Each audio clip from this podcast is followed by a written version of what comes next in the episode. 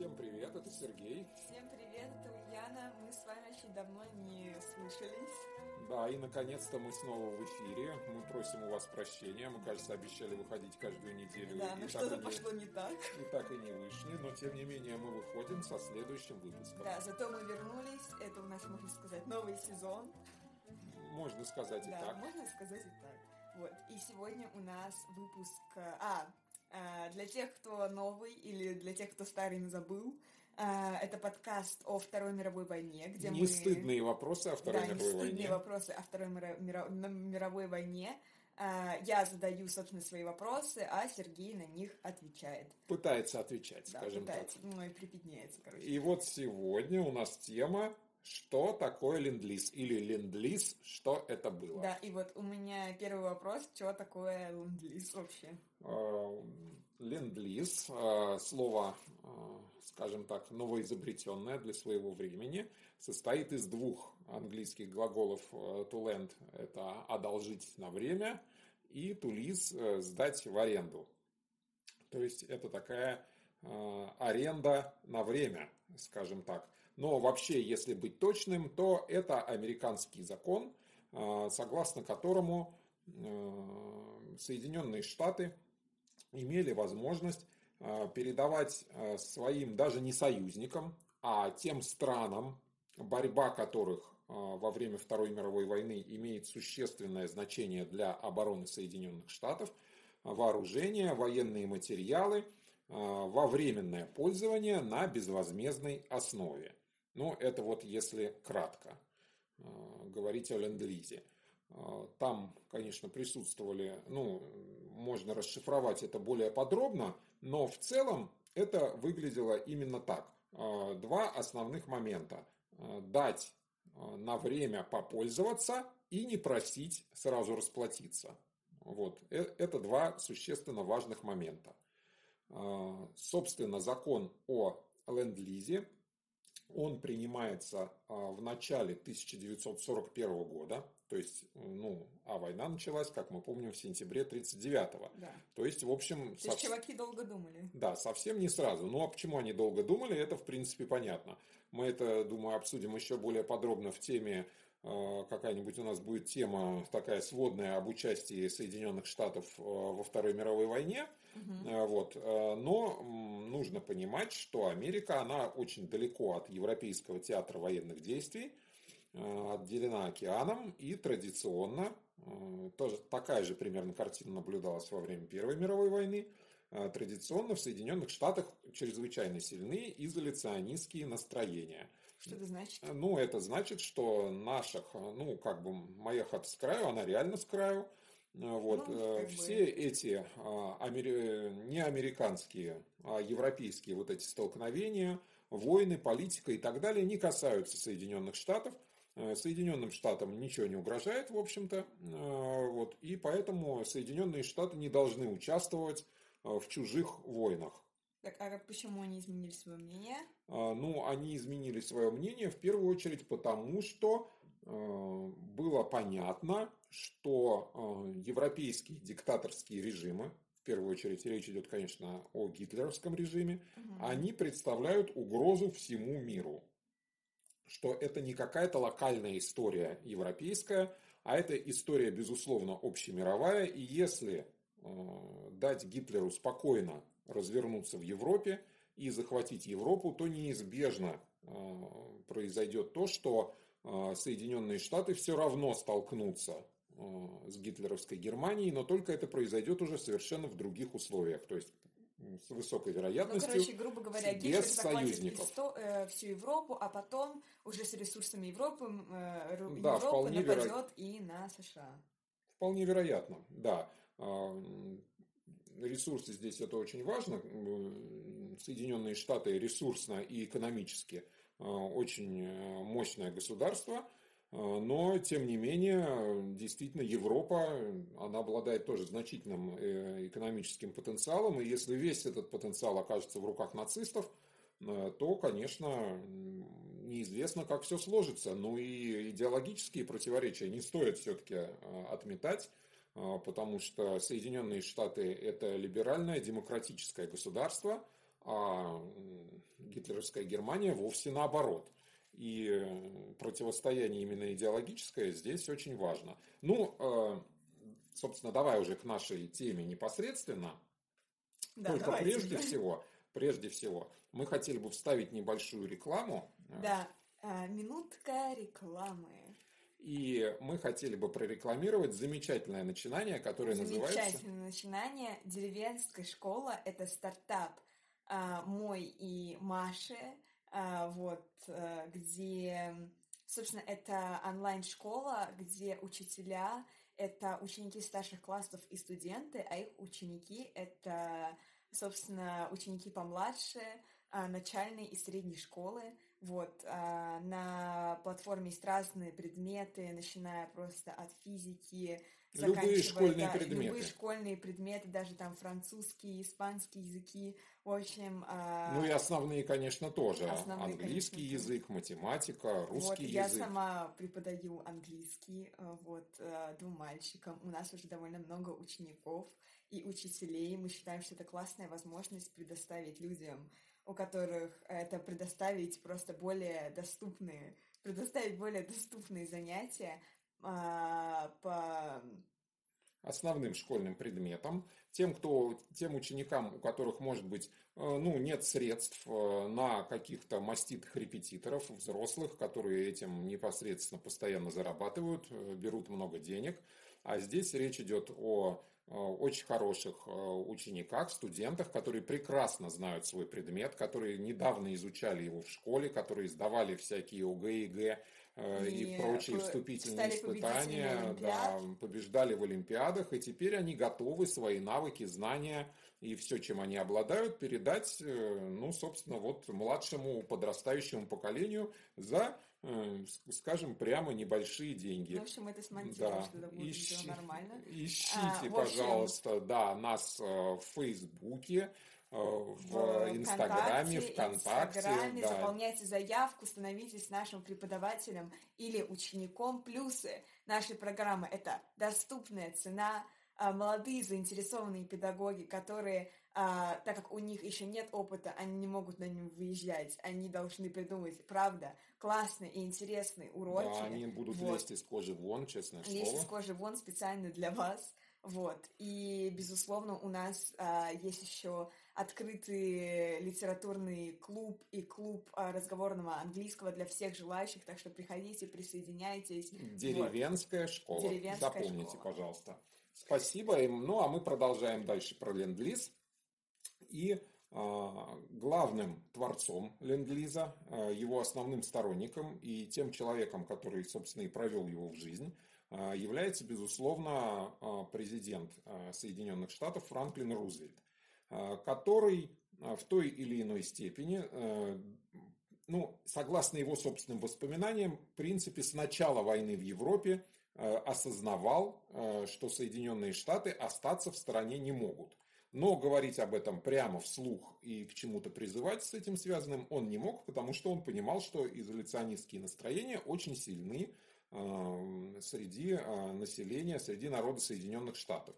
Поэтому он был вынужден действовать осторожно. Ну, э, трудно сказать, было ли это действительно так, не говорит ли он задним числом, так сказать, не приписывает ли он себе задним числом желаемых устремлений, но факт, безусловно, в том, что он э, очень много сделал непосредственно для того, чтобы э, эта программа Ленд-Лиз угу. заработала. И э, после того, э, непосредственно после того, как он был избран осенью 1940 года на третий срок, свой президентский, и э, в результате чего у него, ну, определенным образом, он получил кредит доверия, понятно, что у него были определенным образом развязаны руки, и уже на пресс-конференции э, в декабре 1941 а, года он произносит свою э, достаточно знаменитую речь, э, свое сравнение с садовым, ну, э, про садовый шланг. Я хотела пошутить шутку про то, что в России переизбирают уже на какой срок, а кредит доверия почему-то не растет, а падает.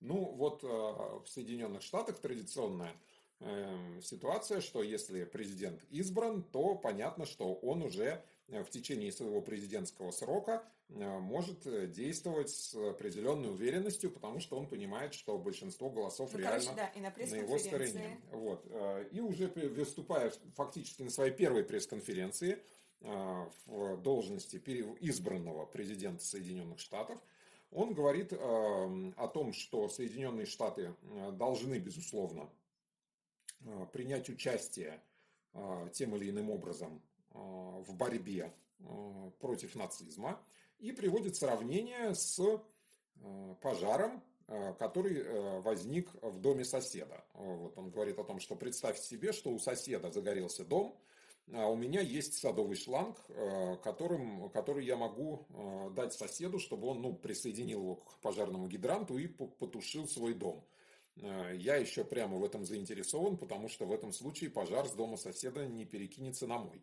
Разумеется, в этой ситуации я не буду говорить соседу, знаешь, там, я заплатил деньги за этот садовый шланг, э, давай плати мне его. Нет, я ему, конечно, его дам, чтобы он тушил свой пожар. Ну, а если выяснится, что в процессе тушения этого пожара шланг пострадал, э, то мы с ним договоримся, он мне потом купит новый. Но потом, конечно, после того, как потушит свой дом.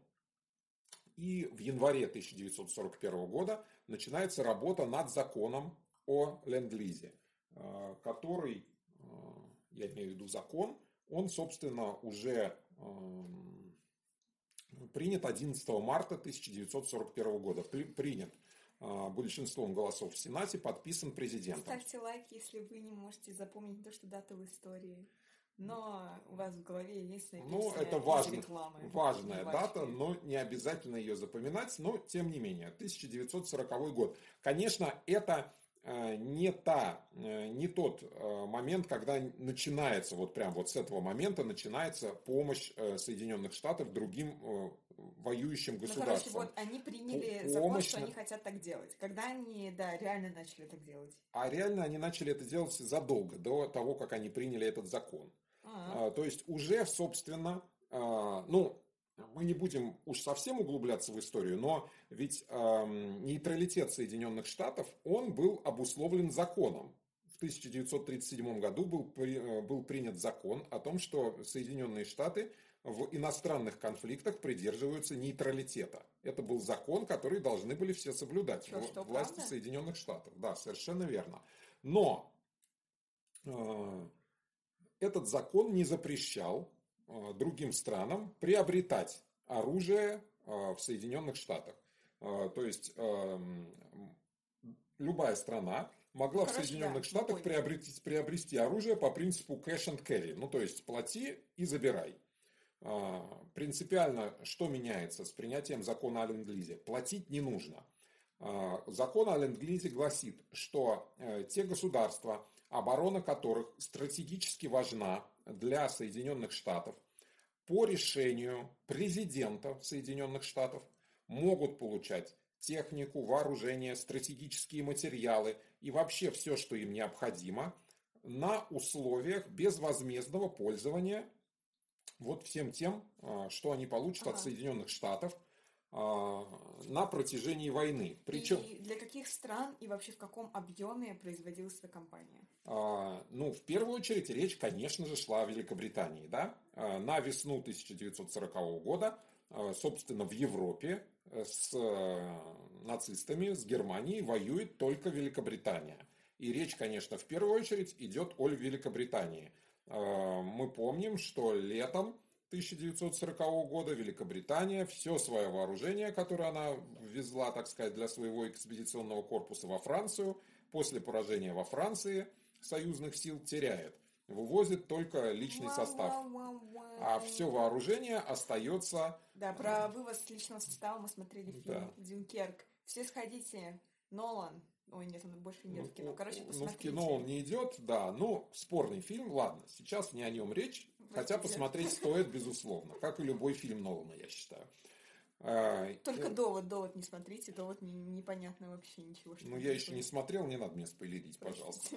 А, Факт, что а, у Великобритании вообще очень мало всего есть. Ну, вот если сейчас немцы высадятся, то там почти, почти нечем обороняться. Угу. Вот. И речь, конечно же, идет о том, что по ленд-лизу Великобритания получает значительное количество вообще, а, вот, э, если мы, конечно, говорим о ленд-лизе, будем говорить и говорим сегодня о ленд-лизе применительно к Советскому Союзу, но нужно понимать, что основной получатель по ленд-лизу в течение всей войны, это, конечно, Великобритания. Хорошо. Она три четверти всего, что поставили Соединенные Штаты вообще, в принципе, своим союзникам, три четверти из этого, ну, грубо, получила Великобритания. Угу. Четверть, где-то так, Советский Союз, вот, 25% примерно. Около 3% этих поставок досталось Франции – а, ну и там где-то остальным странам где-то...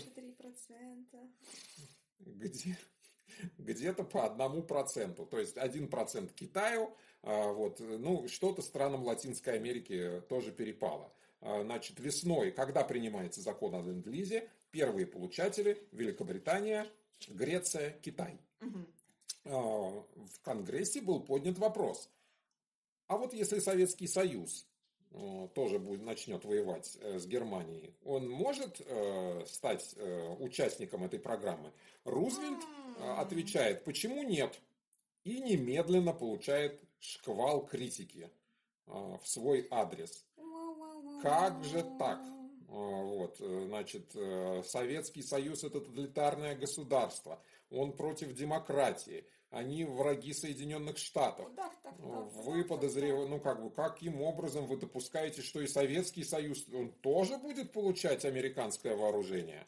А, но к тому моменту, а, вот к лету 1941 года, а, когда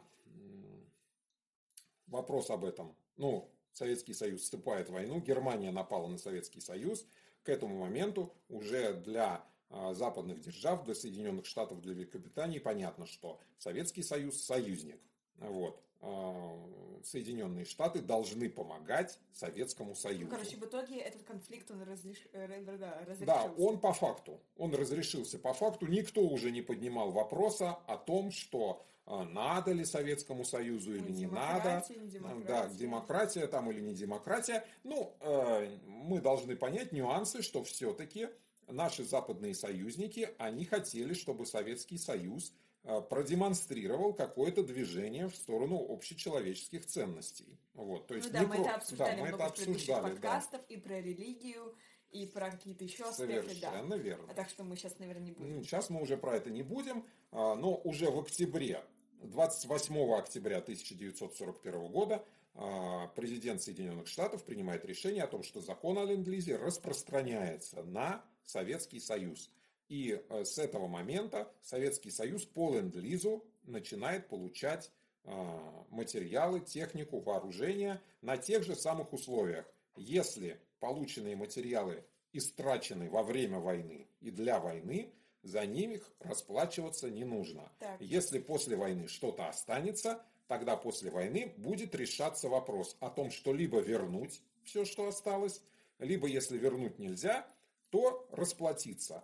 И причем, э, в принципе, затем еще принимается решение о том, что за военные материалы вообще не надо расплачиваться. Только какие-то вот мирного назначения, ну то есть то, что когда страна, война закончилась, страна какие-то э, двойного назначения или ну, то есть применимые в мирной жизни какие-то поставки себе оставляет, э, то тогда она должна за это расплатиться. А, ну тогда естественный вопрос это какое вообще значение имели эти поставки? Uh, how crucial were they? Так, вот uh, давай. Напоминаю, про... что репетирую английский в деревенской школе, приходите обязательно. Конечно. Но вот давай этот вопрос в конце. Мы э, после того, как мы оценим эти, а, эти поставки, что они собой представляли и э, каков был их объем, и тогда мы сможем поговорить об их значении. Ну да, логично. Потому что, ну, надо же понимать, о чем, о чем, мы, о чем мы будем говорить. И э, вот сначала про общую сумму. Вот в принципе. Соединенные Штаты Советскому Союзу поставили материалов, ну, скажем так, в общем, общие поставки, общая стоимость поставок Советскому Союзу в течение войны составила 10,8 миллиарда долларов. Ну, то есть в пересчете на доллары 10,8 миллиарда. Ну, звучит как много денег. Ну, много еще денег. примерно на полмиллиарда поставили Великобритания и Канада. То есть, в принципе, поставки Великобритания тоже осуществляла поставки по ленд-лизу в Советский Союз. И всего где-то 11,3 миллиарда долларов. 11,3 миллиарда. Нужно понимать, что это доллары, условно там, образца 40-х годов. Так. С тех пор доллар девальвировался примерно в 11 раз. То есть это где-то, ну, не менее 110 миллиардов долларов в современных ценах. Вот сейчас. То есть 110 миллиардов это минимум. Подожди, мне нужно загуглить калькулятор валюты, чтобы посмотреть, сколько это на рубли. Сколько это в рубли. Ну, вот пока Ульяна пересчитывает, сколько это в рублях, а, вот, э, я а, буду говорить дальше о том, что же там, собственно, было конкретно. Ну, самое главное для воюющей страны – это вооружение. Значит, э, что мы имеем по вооружению? И больше того, вот традиционно во всех материалах о ленд-лизе а говорится не только о том, что в количестве, сколько это было в количестве, э, ну, то есть какое количество какое, какого вооружения Советский Союз получил от союзников, но также сколько это составляло в процентном отношении от общей поставки этого вооружения Красной Армии. Ну, то есть, если мы возьмем, что вот э, Красная Армия за а, не знаю таких чисел, это слишком много. Да, слишком много. А Ульяна посчитала и решила, что это слишком много ну, в рублях. Никита Е написал. Ну, короче, очень много денег. Очень... Вам бы хватило на все эти подушки из фикс прайса, не знаю. Вот посмотрим, хватило ли это Советскому Союзу. Э, итак, вот, э, ну, если считать э, все, допустим, все танки, которые Красная Армия получила в течение Второй мировой войны за 100%, а, то, а, когда говорят о ленд-лизе, а, принято сравнивать, а сколько из этих 100% составили поставки по ленд-лизу. То же самое про самолеты, то же самое про корабли, то же самое про какие-то другие материалы. Так, Я так тоже ты... так же буду говорить. А, окей. Вот. Значит, возьмем танки. Советский Союз получил 12 200 иностранных танков. Это примерно 12% от того, от общего количества танков, которые получила Красная Армия. Самолетов больше 18 тысяч штук.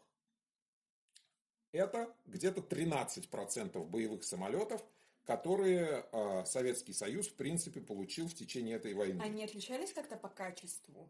Э, да, они отличались по качеству. Они были хуже или лучше? Э, американские самолеты э, в среднем были лучше э, советских самолетов это не говорит о том, что у Советского Союза не было хороших самолетов. У Советского Союза были хорошие самолеты, они появились не сразу. Советский Союз, к сожалению, в войну вступил в целом с совершенно недостаточным количеством это, конечно, современных очень, самолетов. А, вообще, естественно, тема для отдельного подкаста, как вообще в Советском Союзе был такой упор на тяжелую промышленность, и вообще не было товаров, блин, о, никакого общего потребления массового. Ну, не то, что их не а, было, Но при этом, в, в, вступив в войну, блин, без самолетов, без всего, все плохо, блин. Нет, а, нет, там... Э, это другой вопрос, Ульян. Мы, кстати, говорили про 41 год, по-моему, я этот подкаст делал без тебя. У Советского Союза было очень много самолетов. У него самолетов было гораздо больше, чем у Германии боевых.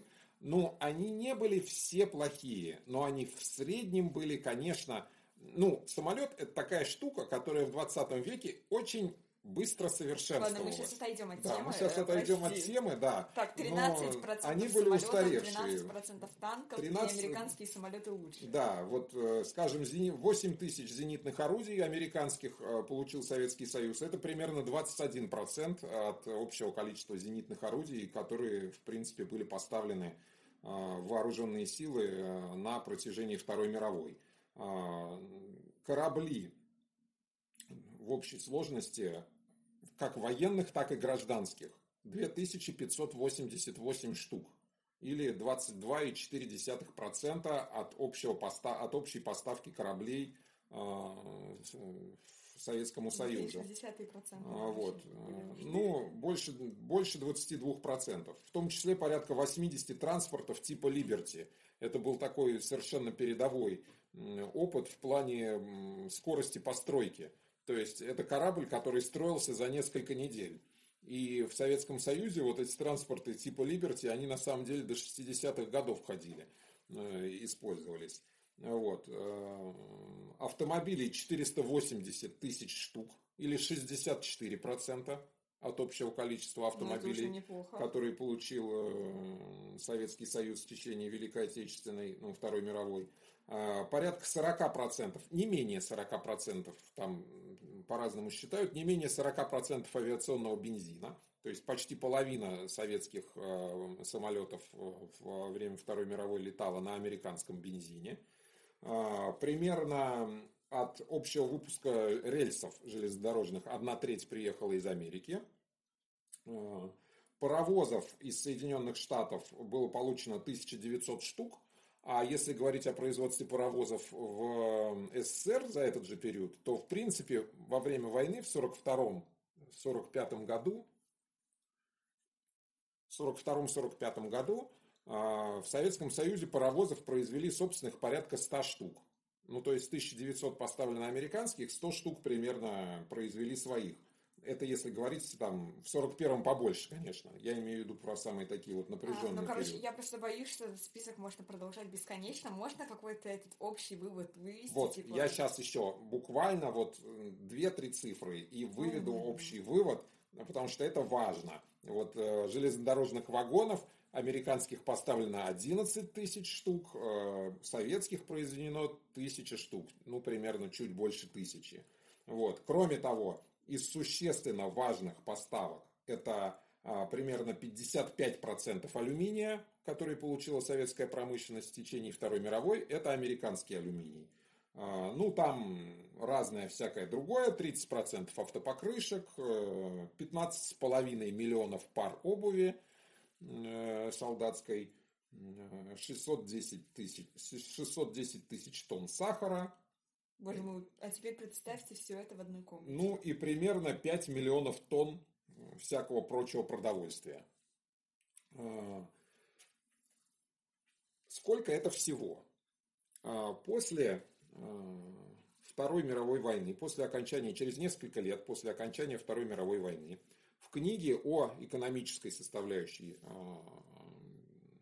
Второй мировой, советской, председатель Госплана Вознесенский, который, кстати, спустя несколько лет был расстрелян по Ленинградскому делу, вот, э, он э, привел э, цифру 4%.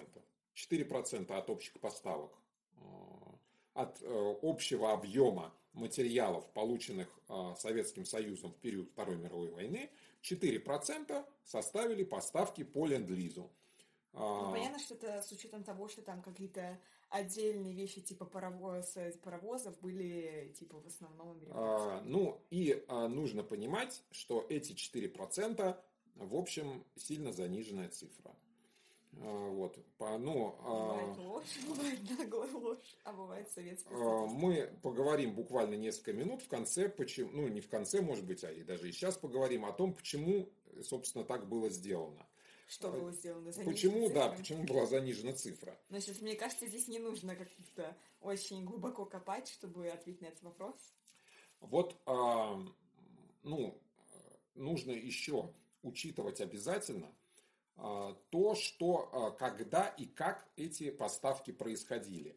Вот э, говорят обычно о том, что поставки автотранспорта, собственно, американского, они на самом деле вот масштабные, массовые, начались только в 1943 году. Ну, то есть, когда уже судьба войны определенным образом э, решилась ну, короче, в пользу после перелома. после перелома. Посмотрите да. на... Тьфу, тьфу, послушайте наш подкаст о переломе. Послушайте наш подкаст о переломе. А, и что, ну, как бы уже Советский Союз разобрался, в общем-то, по большому счету, с проблемами. И тогда вот хлынули э, эти поставки. Но на самом деле огромную роль поставки сыграли именно в самый напряженный период, в конце 1941 в 1942 году. Вот, собственно, летом 1942 года, ну вот мы сказали, что 12% составили в общей сложности американские поставки танков.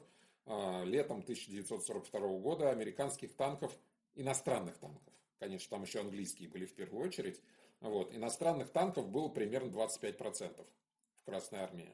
Вот. Четверть это, это, простите, уже не 12%. И это самый тяжелый период. А, советская промышленность только-только отступила на восток, она еще не наладила полностью свое производство, это существенно важно. То, что в большом количестве приходят а, американские танки и американские и английские. То же самое касается самолетов. Тоже, как бы, когда самая узость с самолетами, союзные поставки – это чрезвычайно существенно важный момент. Существенно важный момент. Э, какие-то материалы, их в Советском Союзе не было в принципе вообще. Ну вот важная штука, э, хотя масштабных боевых действий Советский Союз на море не вел, но для Второй мировой войны очень важная вещь – это радиолокатор.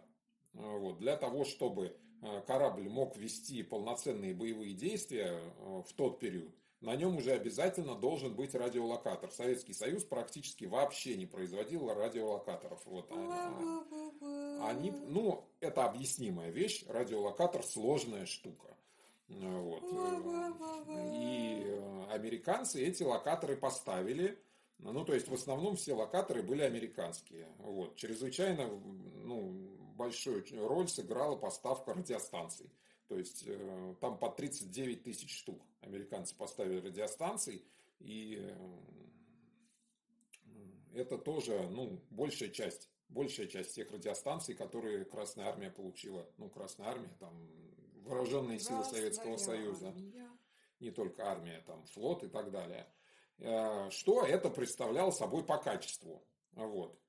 По качеству объективно были, конечно, слабые образцы, вот, но были и очень неплохие.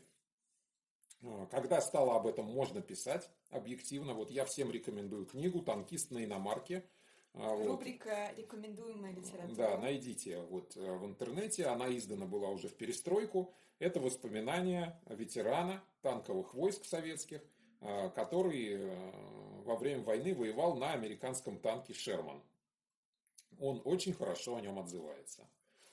Рекомендуем. За качество отвечаем. Да, ну э, вот детали прочтете сами. Дисклеймер, не покупайте танки, ну, Он плохо. был во многом, э, ну, не уступал, скажем так. Э, понятное дело, что советские аналоги в целом, может быть, были лучше, но очень во многом он не уступал. Да, еще такой существенно важный момент, мы забыли сказать, что примерно 50% пороха, которыми были начинены патроны, Лично. снаряды советские. Э, это порох американский. Половина примерно пороха. А, то же самое касалось самолетов. Э, у нас очень любят цитировать э, там, когда в начале там 40, фразу Сталина, там 41 -го года, в сердцах брошена ему кому-то из приближенных о том, что вот Черчилль торгуется из-за каждого Харикейна. Харикейн это самолеты английские а эти Харикейны дрянь, наши летчики не любят эти машины. Ну, э, истребитель Харикейн, может быть, был не самым лучшим истребителем Второй мировой. Появился он все-таки за несколько лет до ее начала.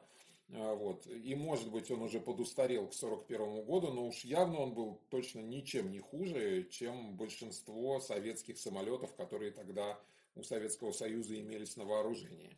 Ну, какую цитату в какое время выбирать, это понятное дело, что вопрос не тех, кто воюет, и тех, кто находится на войне, а вопрос тех, кто потом об этой войне пишет и рассказывает. Ну, короче. Вот, короче, мы подходим к тому, а мог ли, а, да, ну, а, буквально одно слово о том, как поставлялись. Мы все знаем про арктические конвои, то есть а, про конвои, которые через северные моря направлялись а, в Советский Союз, в Архангельск, собственно, и а, всю связанную с этим опасность. Э, вообще в 1942 году э, немцы перехватили примерно 23% транспортов. То есть э, примерно 23% кораблей, направлявшихся вот с грузами ленд-лиза а, в Советский Союз, они были потоплены.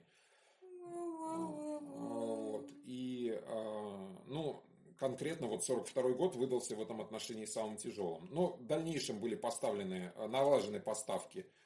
Большинство поставок пришло через Тихий океан, то есть во Владивосток.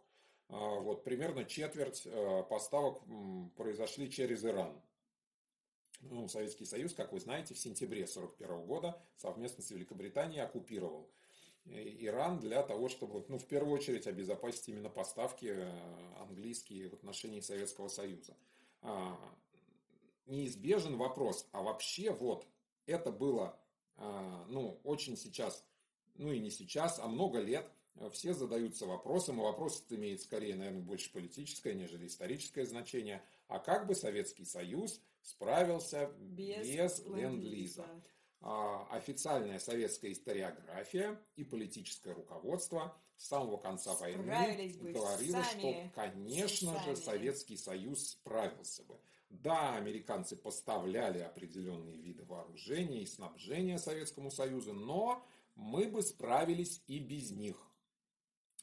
А, когда, так сказать, эта официальная идеология пала в определенный момент – Э, произошел некий откат в другую сторону. Ну, понятно, что мы бы ни в коем случае не справились.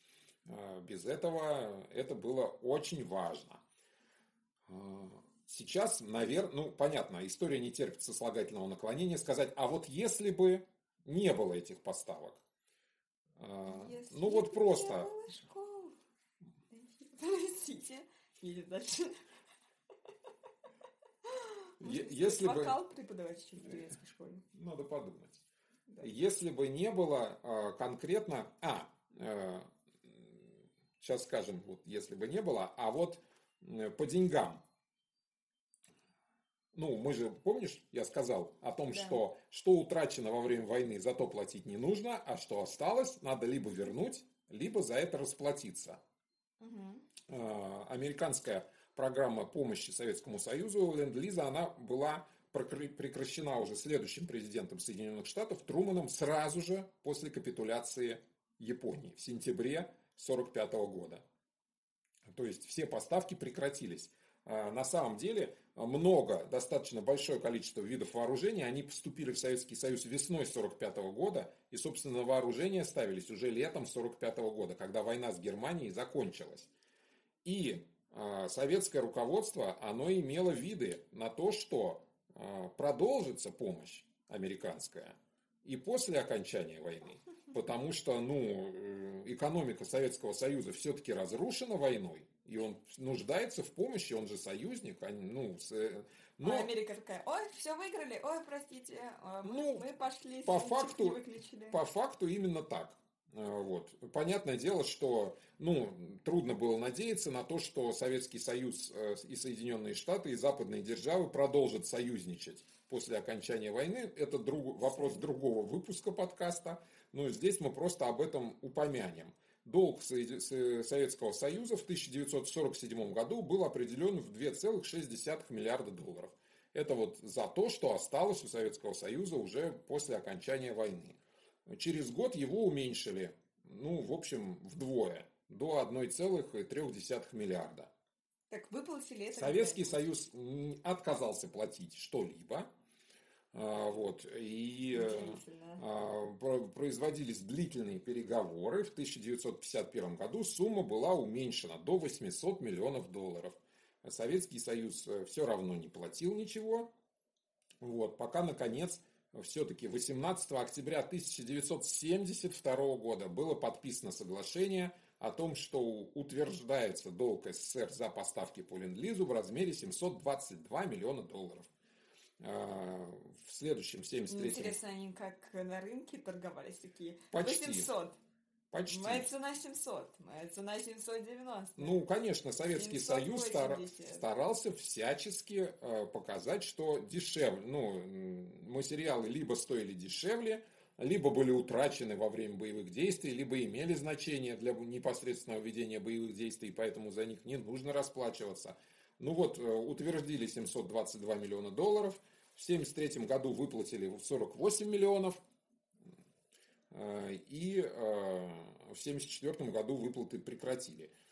ну, потому что там американцы приняли вот эту вот знаменитую поправку Джексона Веника, вот, о том, что стратегические, имеющие стратегическое значение технику и материалы нельзя продавать Советскому Союзу. Ну, и речь идет о частных фирмах американских. Советский Союз предсказуемо обиделся очень сильно на это и выплату по ленд-лизу прекратил. А, вот. Э, и только, в 1990 году была установлена, наконец, сумма долга 674 Боже мой, миллиона долларов. Когда отдаешь долги два года за э, то, что один раз ходил в МАГ. 674... лайк, если же за. 674 миллиона долларов. Вот. И я честно скажу, что в одних источниках сейчас написано, что Совет... Россия в 2006 году уже расплатилась полностью, вот, а в других источниках написано, что э, эта выплата распределена до 2030, до 2030 года, и еще Россия должна порядка 100 миллионов долларов да, уплатить. Вот. Ну, неважно. Вот ну, вы, короче, вы можете вот понять, сделаем, насколько а... это длинная история. Это про расплату. Теперь давай сделаем резюме. Все-таки мы не можем, ну, то есть мы могли бы как сказать, ну, мы историки, мы никакого сослагательного наклонения и вообще, ну о чем речь? Могли справиться, не могли, это не важно. Вот, вы решайте сами, мы вам все сказали. Мы не можем так сказать, мы, как честные люди, мы должны все-таки что-то как-то как резюмировать. Ну вот смотрите, есть два варианта. Вот представьте себе, что вы государство, и вы остро нуждаетесь э, в некоем продукте для того, чтобы вести войну. И вы не получаете этот продукт. Какие у вас есть варианты? У вас есть два варианта. Первый вариант – обойтись без этого продукта. Ну, фиг с ним. Ну вот, э, как бы, да, да, вот, э, ну, не получили 60% от автопарка. Остались со своими 40%. Но мы медленнее будем наступать. Большей части пешком. Но мы все равно, как бы, вот, э, наступать-то мы все равно будем. Вариант второй. Мы произведем сами. Ну, мы помним о том, что наша собственная промышленность, она полностью заряжена на 100%, даже на 150%, если можно так выразиться, производством необходимого для войны материалов. Значит, нам нужно от чего-то отказаться, что-то не производить, для того, чтобы произвести э, то, чем мы могли бы по- закрыть поставки. Э, вот, э, эти вот по ленд-лизу. Других вариантов не имеется. То есть одно из двух. В любом случае мы как государство, мы очень сильно проигрываем. В том плане, что либо по времени, либо по возможностям. Ну, то есть, хорошо, будем производить больше танков, но значит, чего-то мы будем производить меньше, или сахар, там, не, неважно, даже тушенка, которую презрительно называли там в советской литературе вторым фронтом. Ну, что разрешалось упомянуть в советской литературе? А, советские солдаты называли американскую тушенку вторым фронтом. Вот, дескать, ваш второй фронт. На, а что вы нам поставляли? Вы нам поставляли только тушенку. Вот. Это отдельный э, большой вопрос, который мы не успели сейчас осветить. Это отношения. Как, когда говорили. Советский Союз, вы будете смеяться, но практически до 1943 года никаких официальных внутренних публикаций в Советском Союзе о том, что он получает иностранную военную помощь, не было. Советский Союз эту Э, ситуацию скрывал. А, вот. И только после протестов со стороны Соединенных Штатов эта информация была придана огласке. А, ну, затем ситуация изменилась. Это не выглядело уже, э, конечно, никак, э, что типа вот Советский Союз теряет лицо. Это выглядело уже нормально, как союзническая помощь, как сотрудничество. А, вот. Когда война закончилась, ситуация резко поменялась. Теперь опять надо было говорить, что поставок не было, э, или они были, но они были недостаточные, ну, или короче... проклятые американские империалисты, они за этими поставками прятались от войны, а еще и наживались на них. Э, вот. А, но э, по факту нужно признать, вот я считаю, это мое личное мнение, нужно признать, что без существеннейших потерь Советский Союз не вышел бы из этой ситуации, не будь американских, там, английских и канадских поставок. Это момент, который мы должны учитывать.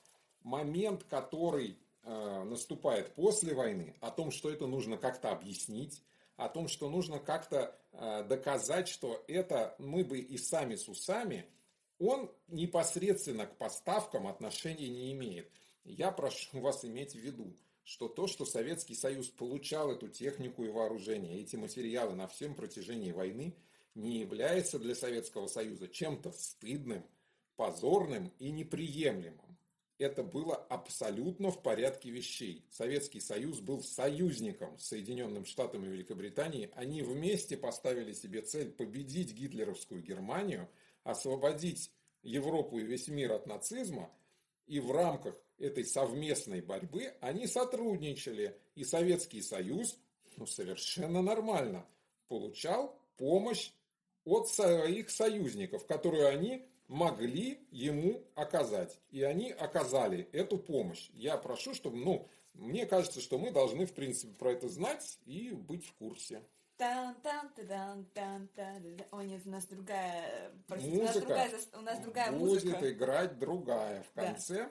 Я очень благодарен всем, кто нас послушал. Да, И... это был подкаст «Нестыдные вопросы о Второй мировой войне». С вами я, Ульяна. И я, Сергей. Он Сергей. Слушайте и... нас на Слушайте всех, на всех доступных вам платформах. Вообще пишите нам еще на почту. Да,